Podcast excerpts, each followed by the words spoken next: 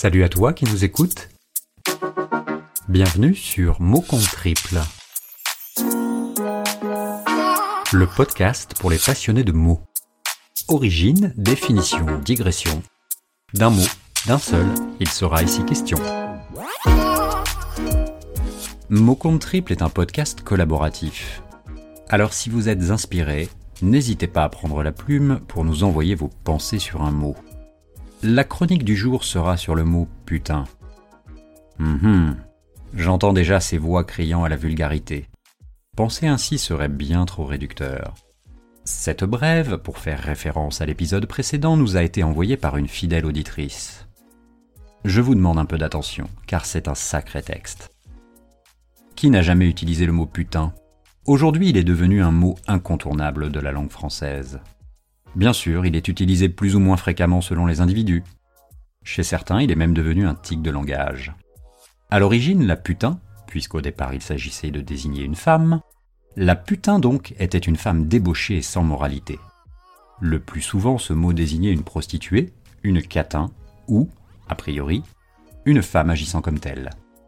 Ce mot descend tout droit du latin puditus, qui signifie pourri, fétide, qui pue, ce n'est donc pas exagéré de dire que plus qu'un simple gros mot, l'utiliser pour désigner une femme est une injure d'une très grande vulgarité.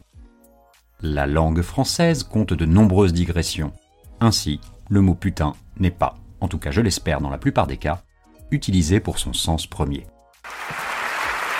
And the Oscar goes Jean Dujardin, the.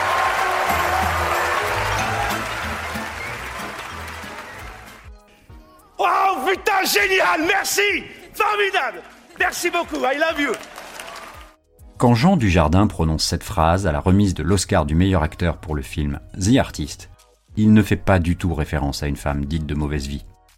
Il exprime ici à la fois sa surprise et sa fierté.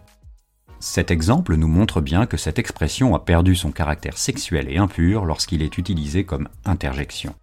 Le CNTRL, Centre national des ressources textuelles et lexicales, explique que putain marque la surprise, l'étonnement ou l'indignation, et qu'il désigne une situation que l'on maudit, méprise, irrite ou bien que l'on envie. Il y a le putain admiratif. Putain que c'est beau. Le putain qui accompagne la douleur. Aïe, putain, je me suis fait mal. Le putain indigné.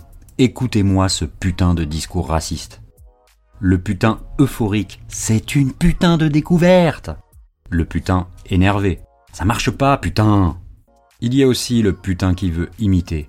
Putain, ce que j'aimerais lui ressembler. Et le putain de merde qui peut être associé à tout type d'émotion. Tout dépend du ton sur lequel il est dit.